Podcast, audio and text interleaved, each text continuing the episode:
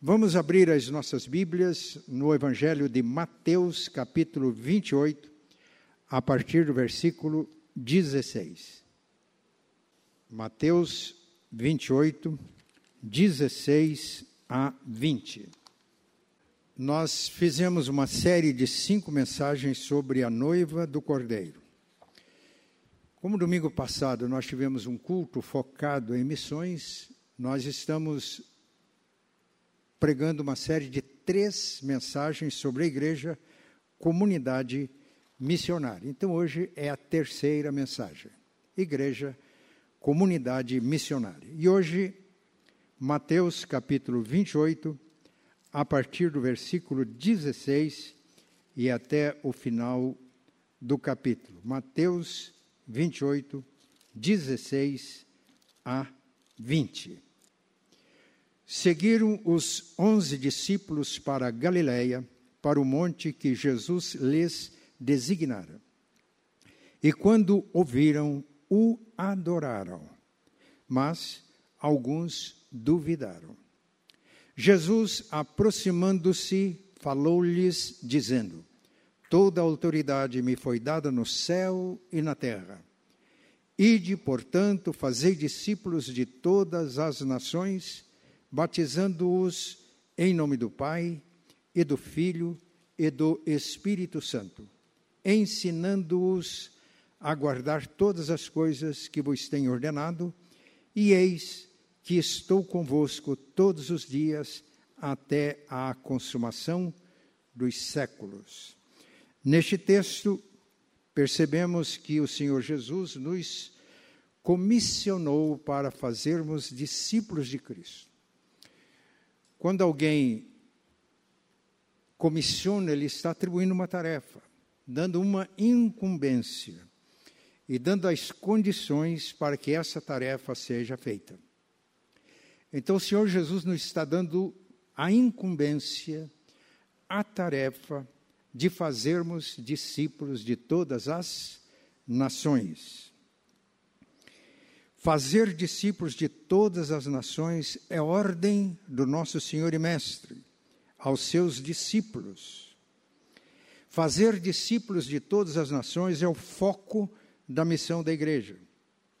Precisamos estar atentos para que as distrações não nos afastem do foco as muitas atividades que não visam alcançar o alvo da nossa missão cansam, frustram, desmotivam, confundem, matam. Quando eu vejo irmãos cansados, igreja cansada, meio desanimado, eu já desconfio logo que a gente está fazendo muitas coisas e às vezes deixando de fazer o essencial. Aquilo que Jesus quer que a gente faça. Se a gente quer agradar o Senhor Jesus, vamos fazer o que Ele manda. Por exemplo, se os irmãos, qualquer família aqui da igreja quiser me agradar, e me agradar com um almoço, já estou dando a dica. Isso já aconteceu aqui e os irmãos querem saber o que, que eu gosto.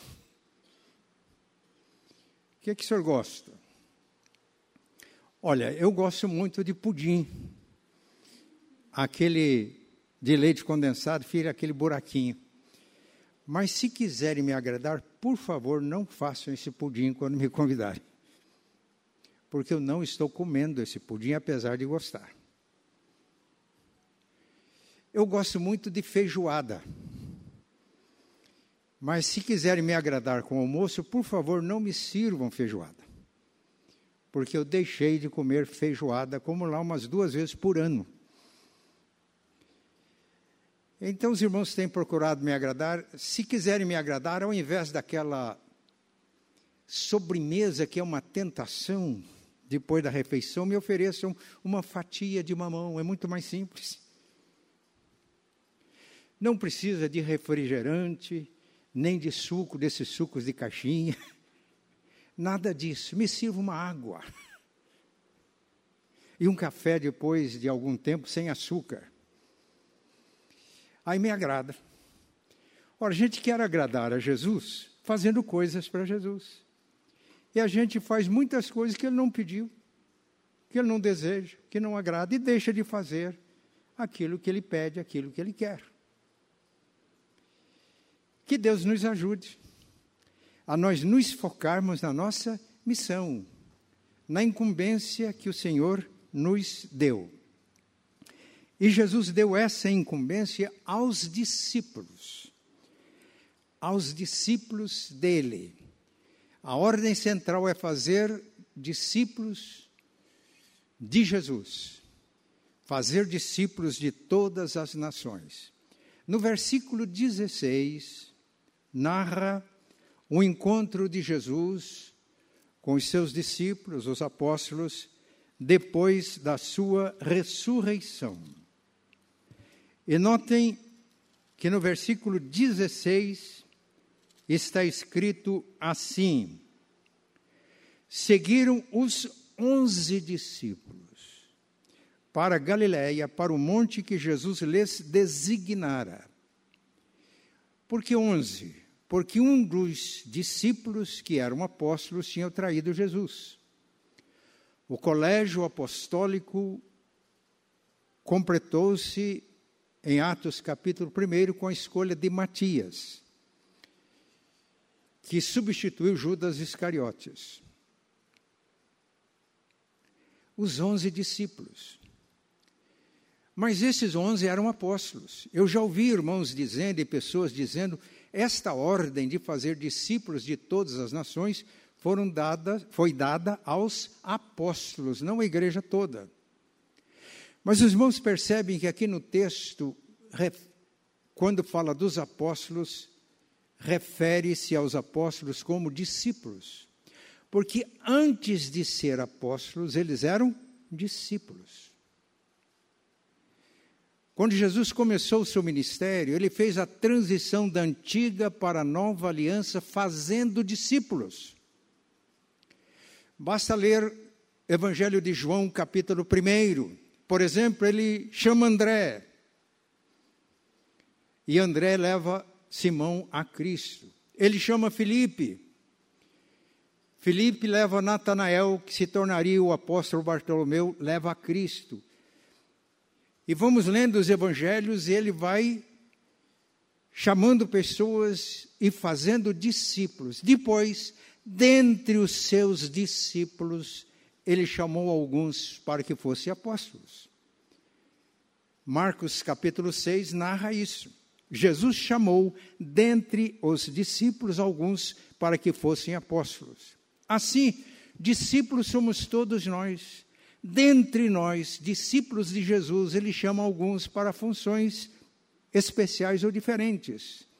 Todos temos ministério, é um princípio que já tem sido pregado aqui na igreja, cada crente um ministro, porque cada crente convertido, cada crente que tem Jesus como Salvador e se submete a Ele como Senhor tem ministério. Então, essa ordem foi dada por Jesus aos discípulos. E é tanto que não foi dada só aos apóstolos, que a igreja começou no dia de Pentecoste. Muitas pessoas presentes não entenderam os fenômenos que aconteceram no dia em que se cumpriu o dia de Pentecostes, o Espírito Santo foi derramado. Então Pedro levantou-se, representando os demais apóstolos, e explicou o que estava acontecendo à luz da revelação de Deus no Antigo Testamento. O que ocorre não é alguma coisa ocasional, acidental. O que ocorre, ensina Pedro, é o que Joel profetizou e acontecerá nos últimos dias. Portanto, os últimos dias começaram no dia de Pentecoste. Que derramarei do meu espírito sobre toda a carne, vossos filhos e vossas filhas profetizarão, vossos jovens terão visões, vossos velhos sonharão. Vai acontecer sinais e prodígios até que venha o grande e glorioso dia do Senhor. Portanto, no Pentecoste começaram os últimos dias. E a mensagem de Pedro sob a inspiração e a unção do Espírito foi tão eficaz que aquelas pessoas sentiram tocado em seus corações e levantaram dizendo: "Que faremos, varões irmãos?" E Pedro diz: Arrependei dos vossos pecados e cada um de vós seja batizado em nome de Jesus para remissão de pecados e recebereis o dom do Espírito, todos os que creem. Porque essa promessa é para todos. Com muitas outras palavras, Pedro dava testemunho, dizendo: Salvai-vos desta geração perversa. Então, os que lhe ouviram a palavra foram batizados, e houve um acréscimo de quase 3 mil pessoas naquele dia nasce uma igreja forte em Jerusalém. Uma igreja que tinha um corpo pastoral, uma equipe pastoral extraordinária. Talvez o pastor titular fosse Pedro. Ele sempre foi um líder no colégio apostólico. Mas veja que time que Pedro tinha. Ele tinha São Mateus, São João, Tiago. E a igreja foi crescendo e começou a perseguição contra a igreja. E Estevão foi martirizado. E por causa da perseguição que sobreveio à igreja, com o martírio de Estevão, todos foram dispersos, exceto os apóstolos. Nós estamos em Atos capítulo 8. E o texto é claro: e todos os que foram dispersos iam por toda parte anunciando a Jesus. Eram os apóstolos? Os apóstolos não foram dispersos. Então, essa tarefa é para discípulos de Jesus. E alguns chegaram até no norte de Jerusalém, Síria, anunciando o evangelho, mas só para judeus. Alguns falaram para os gregos. E chega Antioquia, capital da Síria na época, e começaram a falar aos gregos. Muita gente se converteu. Nós estamos agora em Atos capítulo 11. Muita gente se converteu. Mandaram Barnabé, fortaleceu a igreja. Ele lembrou-se de Paulo, que estava em Tarso, sua cidade natal. Foi buscar Saulo, que logo depois passou a ser chamado Paulo. Por todo um ano, anunciar o evangelho ensinaram a igreja, discipularam a igreja de Antioquia. Enquanto a liderança da igreja estava jejuando e orando, o Espírito Santo se manifestou: separai-me a Barnabé e a Saulo para a obra que os tem chamado. Eram os principais líderes da igreja. E de Antioquia, o evangelho vai se irradiando por toda a Ásia Menor, alcança a Europa Paulo fez planos de evangelizar a Península Ibérica, Espanha, Portugal, e se ele soubesse da existência da América, sem dúvida, ele teria feito plano para nos evangelizar. Toda a igreja mobilizada para isso. Então é função dada aos discípulos. Agora nós vamos destacar aqui três palavras ou frases chaves nesta missão para a qual nós somos comissionados pelo nosso Senhor. Vamos destacar a palavra toda a autoridade. Fala da competência, todas as nações é a abrangência dessa missão. E todos os dias fala da dinâmica da presença de Jesus em nossas vidas. São as palavras-chave, expressões-chave do comissionamento para o discipulado: ser e fazer discípulo. Vamos então ver a primeira palavra-chave: toda autoridade. Versículo 18, Mateus 28, 18. Versículos 16 a 17, Jesus encontrou-se com os discípulos, eles se aproximaram, algum, todos o adoraram, Alguns duvidaram, mas ele não levou em conta as dúvidas, incertezas, ele deu uma ordem. Não importa hoje as suas dúvidas, incertezas, se você é crente, temos uma ordem aqui para obedecer. Tudo bem? Mas no versículo 18 ele diz: É-me dada toda a autoridade no céu e na terra. Portanto, ide. fazer discípulos. É-me dada toda a autoridade no céu e na terra, portanto, ide. O que é que isso nos ensina? Ser crente não apenas crer em Jesus para ser salvo, viu, gente? Na década de, de 60, eu participava de movimentos estudantis e eu convivia com gente de todas as tendências, dentre elas comunistas convictos. Eu me lembro que um dia um deles, jovem, estudante universitário, me disse: ser crente igual vocês falam é muito fácil. Faz lá uma pregação bonita, levanta a mão, pronto, já se converteu. Eu me lembro que eu dei a seguinte resposta: Falei, você sabe alguma coisa de Jesus de Nazaré? Ele falou, não, eu sei, eu sei. O que é que você acha de Jesus de Nazaré? É, ele foi um, um líder interessante. Você sabe que ele se deu por nós? Foi ao sacrifício? É. Você sabe como ele viveu? Então, meu filho, Ser cristão, e olhei bem nos olhos dele, é ser discípulo de Jesus, seguir nos passos de Jesus. Ele olhou para mim e falou: Mas isso faz diferença. Eu falei: Claro que faz. Faltou fazer um apelo para que ele se rendesse a Cristo. Claro que faz. E é para isso que Jesus nos chama, para sermos discípulos. Por quê? Quando vivemos sob a autoridade de Cristo, em obediência, temos o poder do Espírito Santo para fazer discípulos desde onde estamos até aos confins da terra. Ao nos comissionar, ele delega autoridade para cumprir a missão.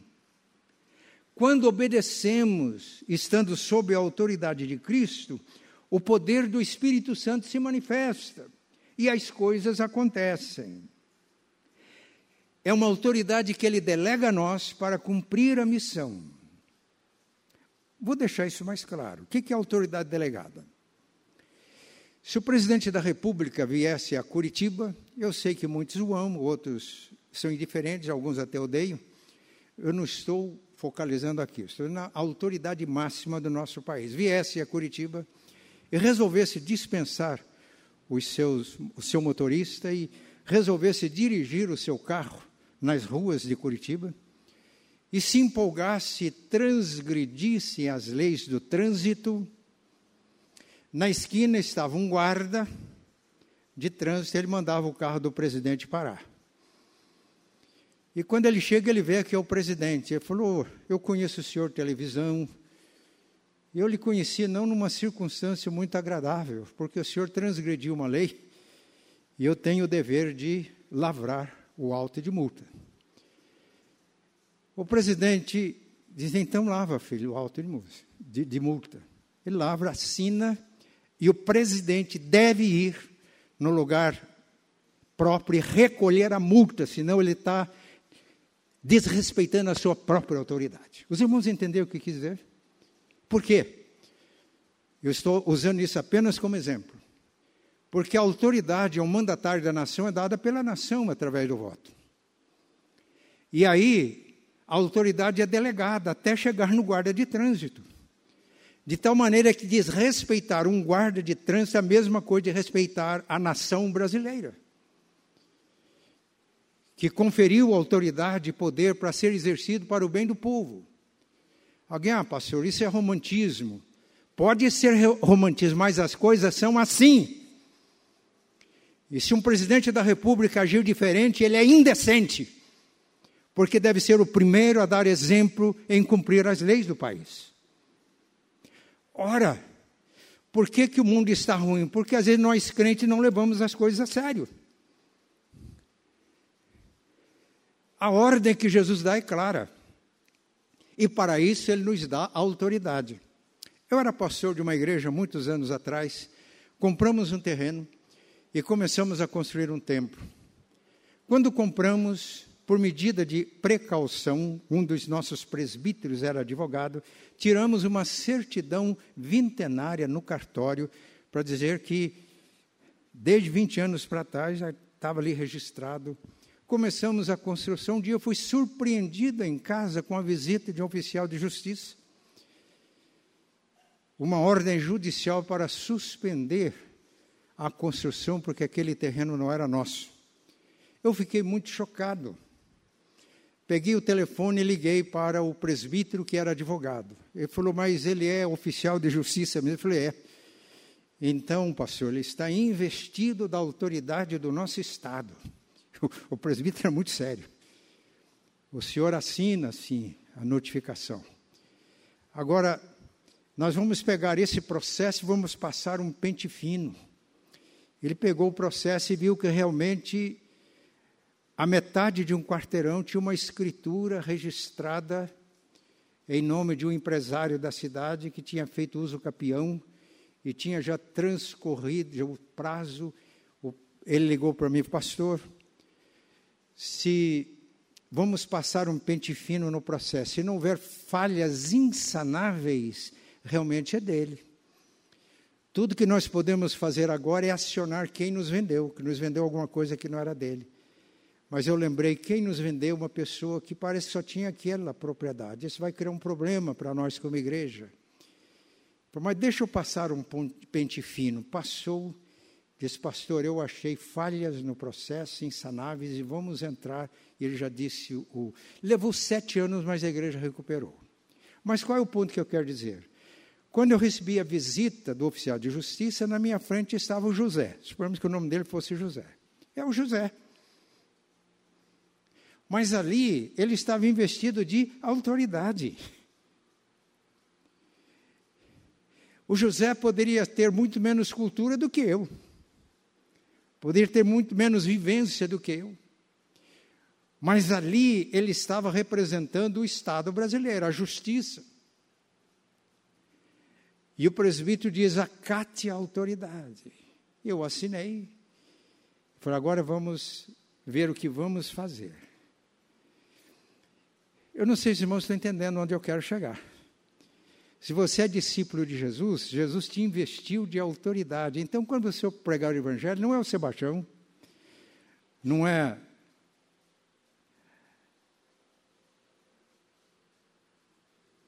o mouse,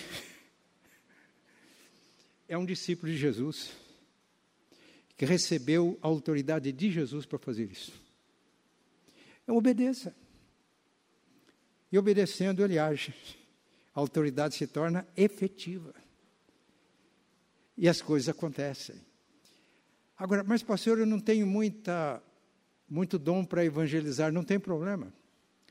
Você entregue-se a Deus e Deus vai orientar como você vai servi-lo, porque nós já vimos domingo próximo passado que nós cumprimos a ordem de fazer discípulos como comunidade de discípulos. Schwartz é um livro que nós vamos usar aqui no planejamento da igreja.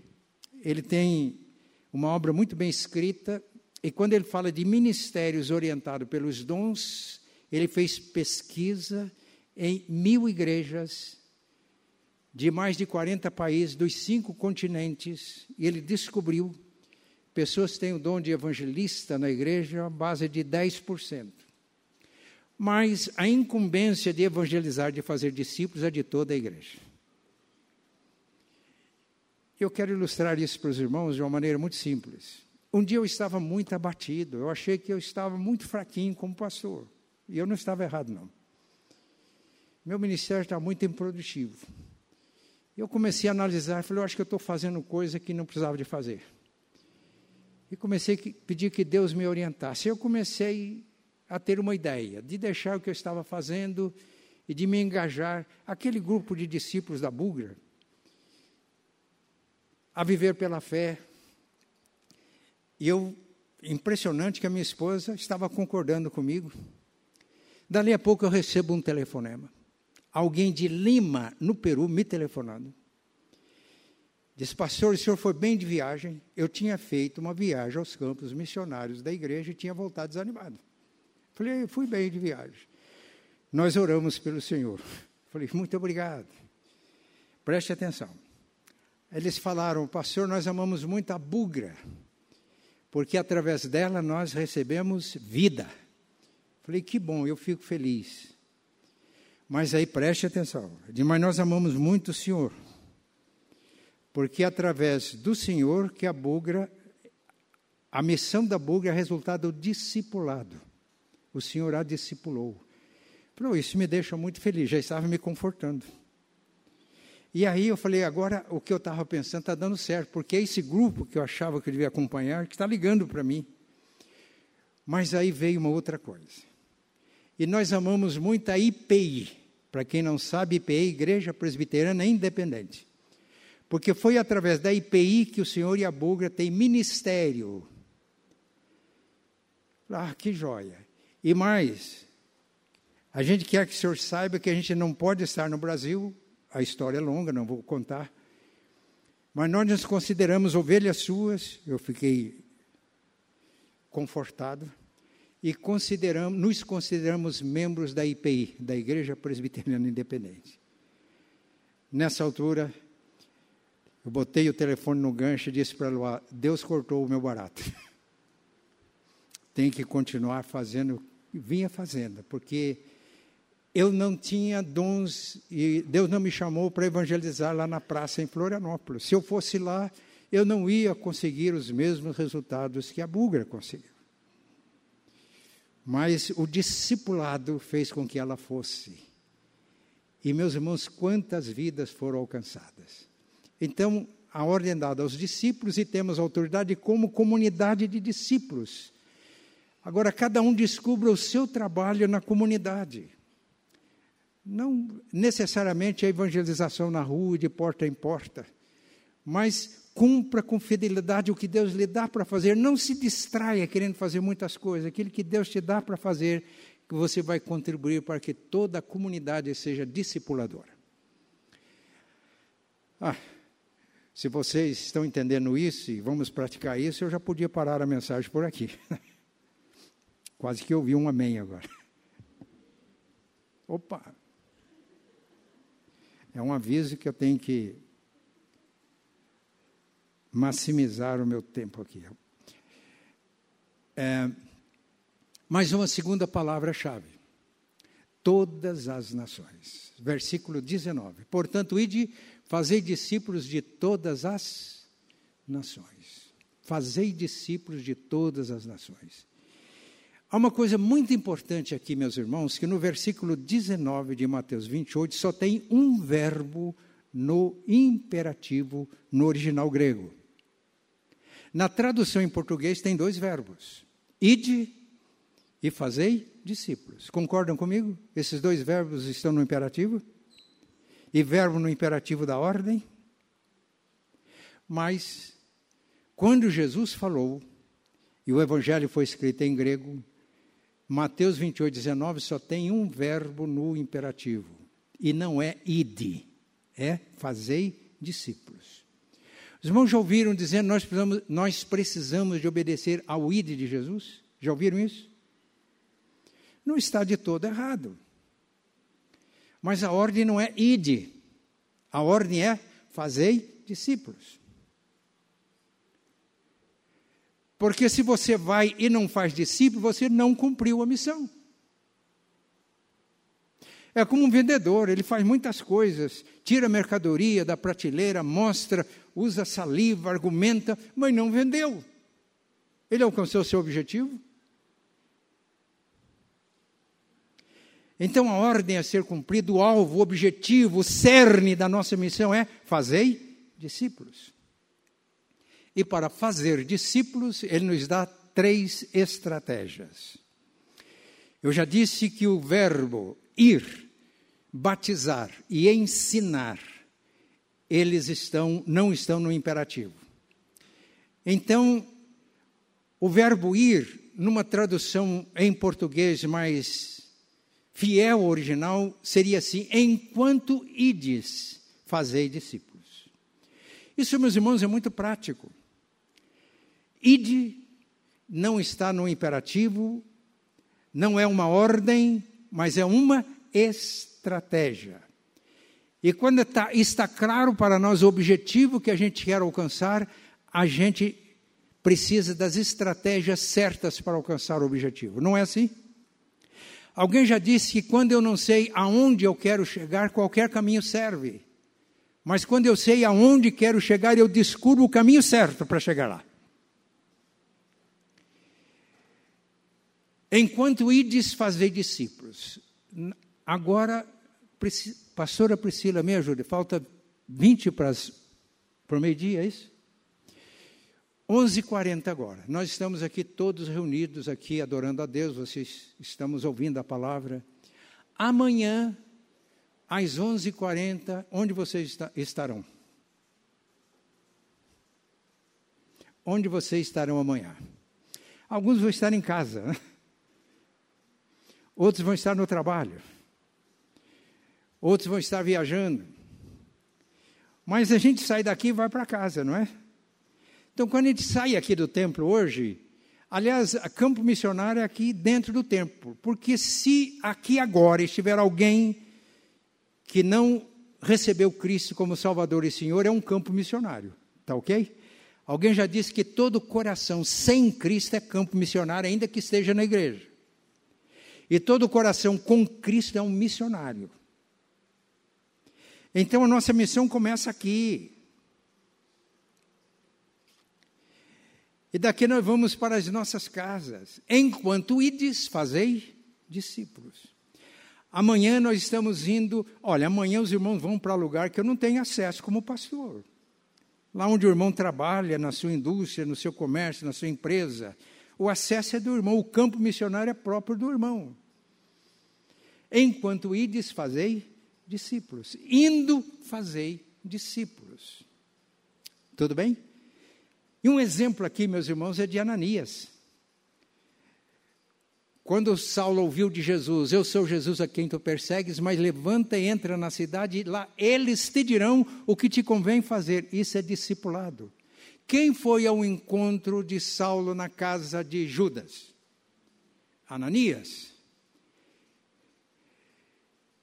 Ananias não podia ficar na sinagoga judaica ou se tivesse um templo evangélico esperando que Saulo fosse lá, porque Saulo estava numa casa, três dias sem comer e beber, jejuando e orando.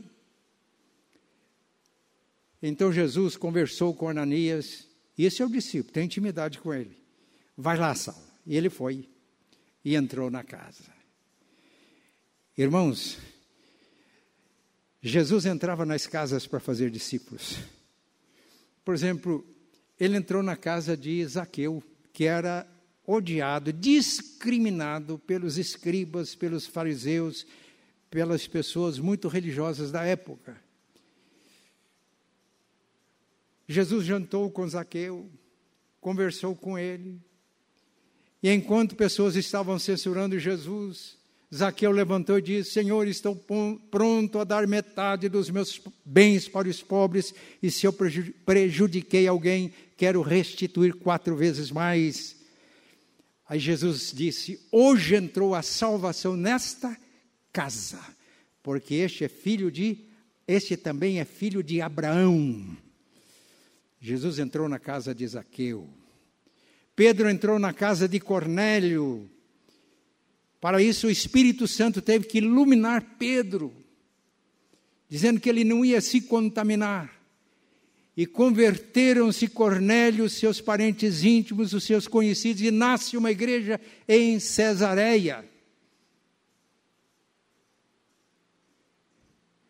Paulo entrou na casa de Lídia, falou do evangelho lá à margem de um rio ela creu e foi batizada, e todos os seus. E insistiu com Saulo e os seus companheiros para que fossem para sua casa.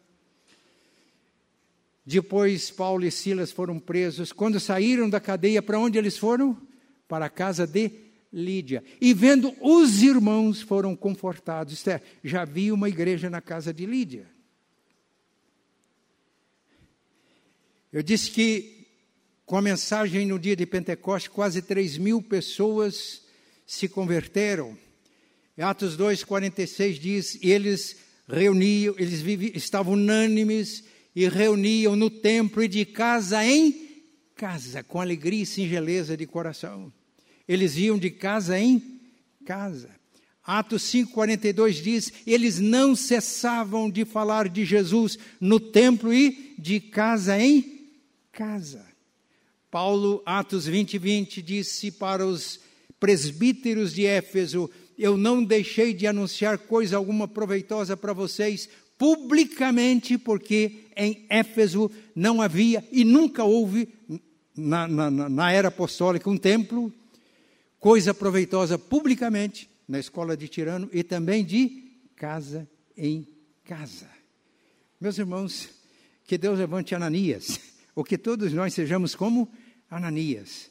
Domingo no templo é muito bom, mas ao sair do templo, vamos de casa em casa. Meus irmãos, a visão de igreja em células foi dada por Deus, a liderança dessa igreja, como visão. E é missão nossa retomar com ânimo, com entusiasmo este processo e viver essa realidade da igreja primitiva, no templo e de casa em casa essa é a abrangência. Mas a segunda estratégia é batizando. E batizando aqui, batizando não apenas uma cerimônia. Batizando é todo um processo de integração daquele que se converte na comunhão do corpo de Cristo, a igreja do Deus vivo. Foi isso que Ananias fez. Ele entrou na casa e ministrou a Saulo impôs as mãos e orou sobre ele. Ele recuperou a vista, foi batizado, ficou cheio do Espírito Santo. E o texto diz que ele permaneceu alguns dias com os discípulos em Damasco, isto é, ele foi integrado na comunhão do corpo de Cristo em Damasco. Depois, Saulo foi para Jerusalém e em Jerusalém, os apóstolos e os irmãos tinham dificuldade de acreditar na conversão de Saulo. Pode ser uma estratégia deste homem. Ele veio aqui para se infiltrar no nosso meio. Mas aí Deus levantou um homem chamado Barnabé. E foi a Jerusalém e contou a experiência de Saulo que tinha acontecido em Damasco. E aí Saulo foi recebido na comunidade dos discípulos, na comunhão do corpo vivo de Cristo. Irmãos, a o batizando significa todo um processo de integração do recém-convertido na comunhão do corpo de Cristo, porque não tem como ser cristão sem viver na comunhão com Deus Trino e na comunhão de uns com os outros. Isso que Paulo aprendeu. Perseguindo os crentes, ele perseguia Jesus. Atingindo o membro do corpo na terra, ele atingia a cabeça do corpo no céu e a experiência de conversão de Saulo. E a ter três estratégias: fazer discípulos, indo, batizando e ensinando a guardar todas as coisas que eu vos tenho ordenado. Meus irmãos, esse ensinar aqui não é ensinar as pessoas a conhecer muito a Bíblia, isso é importante. Mas é ensinando a guardar tudo que Jesus mandou. Isto é, fazer das pessoas que estão me ensinando, pessoas obedientes a Jesus. Eu posso ensinar e a pessoa pode saber Bíblia de cor, se ele não obedece, não vale nada. Absolutamente nada. Ensinando-os a guardar, a praticar tudo o que eu mandei. Por outro lado, a pessoa pode saber muito pouco, se ele obedece, ele vai cada vez conhecendo mais porque ele não está apenas conhecendo teoria, ele está conhecendo realidades da revelação divina, incorporando isso na sua vida. Fazer discípulos de que maneira? Três estratégias: indo, enquanto ides. Segunda estratégia, batizando, integrando. Terceira estratégia, ensinando a obedecer. Isso parte do nosso exemplo. Parte do nosso exemplo. E a terceira palavra-chave é a dinâmica. Versículo 20. E eis que estarei convosco todos os dias até a consumação dos séculos. Que coisa linda. A gente às vezes separa as promessas dos mandamentos. Isso não é bom, ok? Jesus faz essa promessa, mas antes ele dá um mandamento. Aos que obedecerem fielmente a Jesus, podem contar com essa promessa. Os irmãos se lembram de Paulo e Silas? Em Filipe, por causa do evangelho, eles foram presos, açoitados, ficaram com o corpo ferido de açoites, lançados no cárcere interior, sem iluminação, sem ventilação, e os pés e as mãos ligados no tronco, Alguém poderia dizer, mas isso pode acontecer com um servo fiel de Cristo? Pode. Por que, que isso acontece comigo? Quando você sabe que tem um câncer, você diz, por que, que acontece comigo? Eu sirvo a Deus fielmente. A pergunta deve ser invertida, por que não comigo? O essencial é a presença dEle. Se estamos sendo fiéis, o essencial é a presença. Paulo estava no cárcere interior, sem iluminação, sem ventilação, pés e mãos ligados no tronco, uma situação extremamente desconfortável. Depois de algum tempo doía tudo. Mas o que é que eles faziam na cadeia? Se alguém está triste, ore, eles oravam. Se alguém está alegre, cante louvores. Ficaram alegres naquela situação. E cantaram louvores.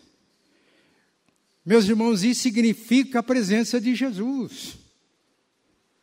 Estando conosco nas maiores dificuldades e quando enfrentamos os maiores desafios, lombos feridos e açoites, pés e mãos ligados no tronco, numa cela sem iluminação, sem ventilação, mas eles oraram e Jesus visitou-os na cadeia. E a presença de Jesus foi tão forte que eles começaram a cantar e a louvar a Deus e os demais presos escutando. Dali a pouco, um terremoto naquela cadeia. As algemas caíram dos punhos dos presos. O carcereiro, que era responsável, ficou apavorado. Ia suicidar, porque ele sabia o que vinha para ele de punição. Quando Paulo bradou: Não te faças nenhum mal, porque todos nós aqui estamos.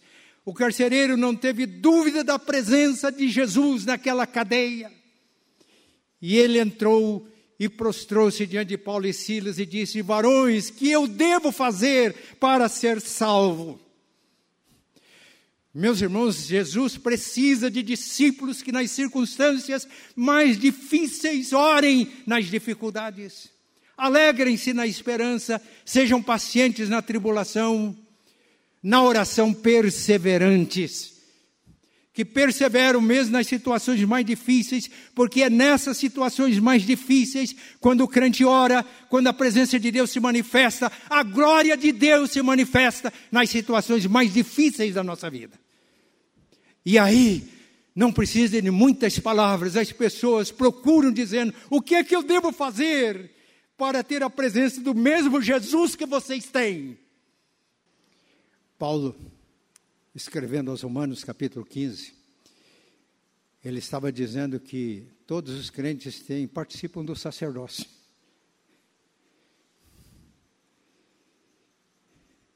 E aí ele falou do sacerdócio dele. E Paulo disse o seguinte: porque eu não ousarei a falar nada mais, nada menos daquilo que Cristo fez por meu intermédio, por palavras, por obras, por força de sinais e prodígios, de tal maneira que desde Jerusalém até ao Ilírico, o ano passado eu estive à margem do mar Adriático, na região do Ilírico, e quando eu, olhando para o mar, eu, eu me veio à mente, foi aqui que Saulo navegou para ir até Roma.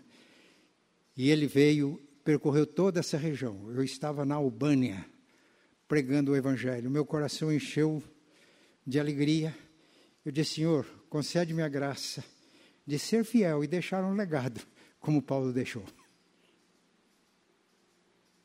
Mas note meio que ele disse: Eu não ousarei a falar nada mais além daquilo que Cristo fez por meu intermédio para levar os gentios à obediência de Cristo por palavras, obras, sinais e prodígios.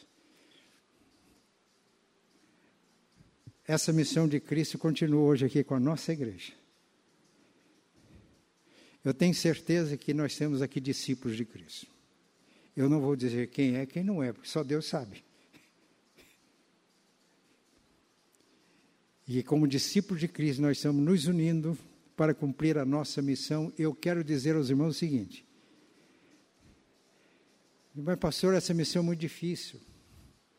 Eu não tenho capacidade. Se você não tem capacidade, console-se comigo, que eu também não tenho. Paulo diz: a nossa capacidade vem de Deus. Mas uma coisa simples: aquilo que Deus dá para você fazer, obedeça. E cada um de nós obedecendo, toda a comunidade se torna missionária. E cumprimos a missão que Ele tem dado para nós em Curitiba. Lá do meu, do meu apezinho, do flat onde eu estou, eu vejo o templo, vejo as ruas, vejo o entorno, vejo Curitiba. É, o conselho me botou num lugar muito interessante. Lá em cima, no térreo, você tem uma visão de Curitiba 360 graus. Enquanto eu vou lá e fico olhando, oh Deus, faz com que aquele grupo de discípulos onde o Senhor me colocou se mobilizem como um exército do Senhor para, no templo e de casa em casa, alcançar esta cidade com o Evangelho salvador e transformador de Jesus. Amém